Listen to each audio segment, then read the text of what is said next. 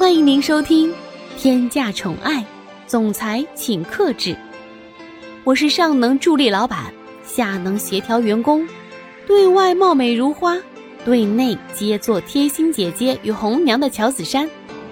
打工人不易，记得订阅专辑并分享与点赞哟。第八十八章，羡慕。蒋泽旭看到现在这个场景，忍不住的说道：“蒋泽流，你还一个人在那里傻傻的站着干什么？还不赶紧回你的房间收拾一下自己！你现在要是出去的话，千万别说你是我弟弟，我可丢不起那个人。”蒋泽流听到这句话之后，点了点头。回到了自己的房间。说真的，蒋泽旭此时在这个家再也不想待下去了，于是直接说道：“等下我们吃完了之后，我和苏千玉就回去了。你们三个人如果有什么问题的话，就赶紧处理一下吧，别让媒体什么的拍到了就不太好了。”蒋泽旭在说完这句话之后，再也没有多说什么。重新拿起自己面前的碗，认认真真的开始吃饭。而苏清玉正要想说些什么的时候，却被蒋泽旭的一个眼神给制止了。其实，到底发生了什么事情，蒋泽旭也不是很清楚，他也不知道应该怎么去处理现在这个情况。他只是觉得这就只是个家事，还是让他们自己去处理的比较好。苏千玉在此时也想明白了，没有人有心情再听他多说些什么。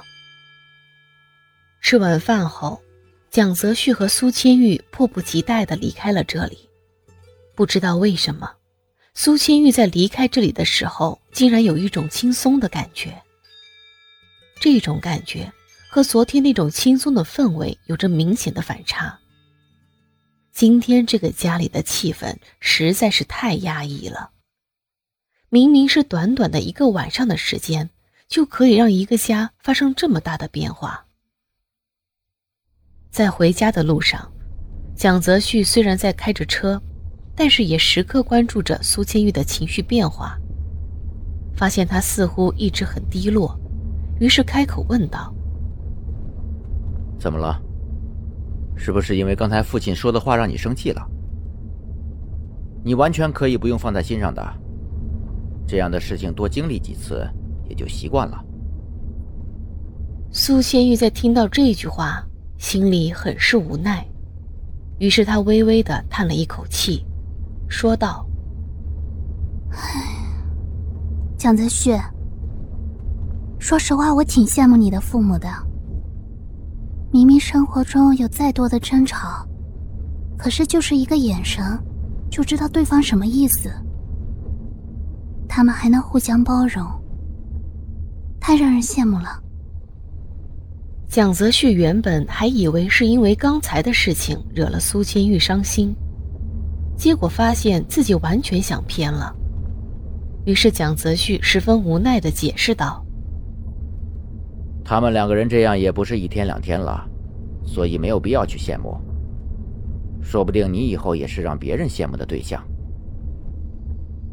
蒋泽旭说这句话，原本也没有期望苏千玉能够回应他，毕竟感情的事情不能够逼得太紧。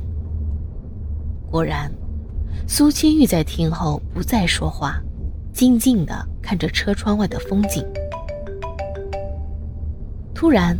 蒋泽旭的手机铃声响起，打破了车里的这份宁静。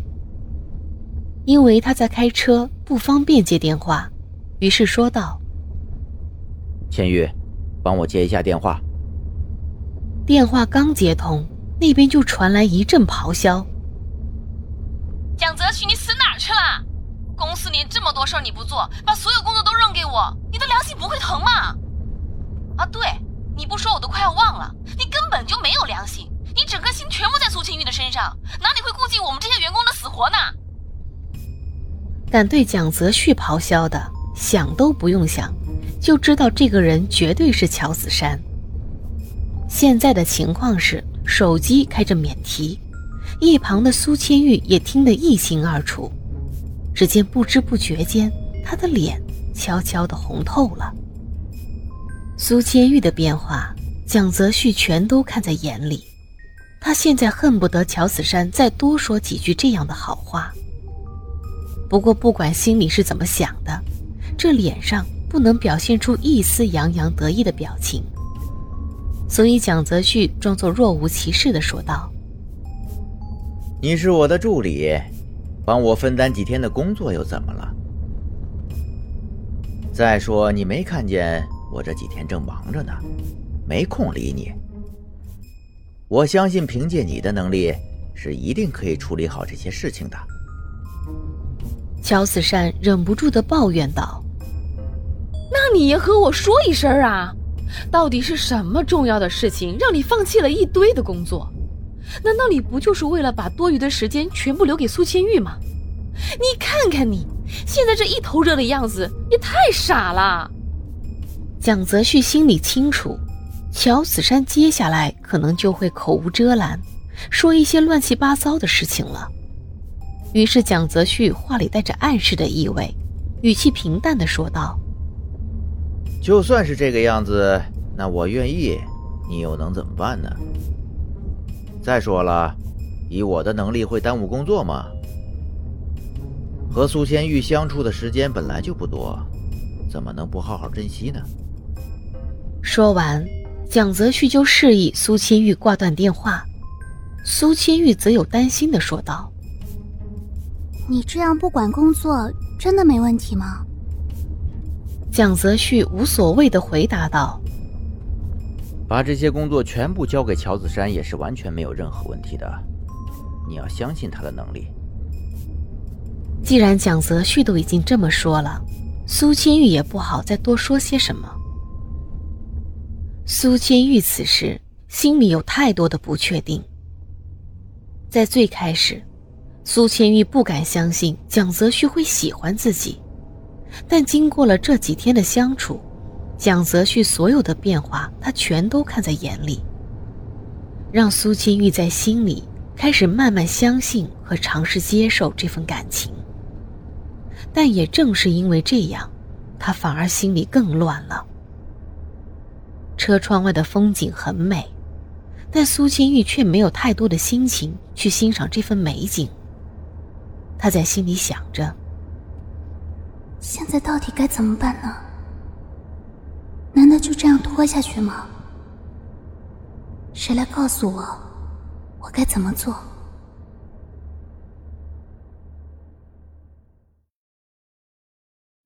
亲爱的小耳朵们，本集已为您播讲完毕，记得订阅与分享哦，下集更精彩。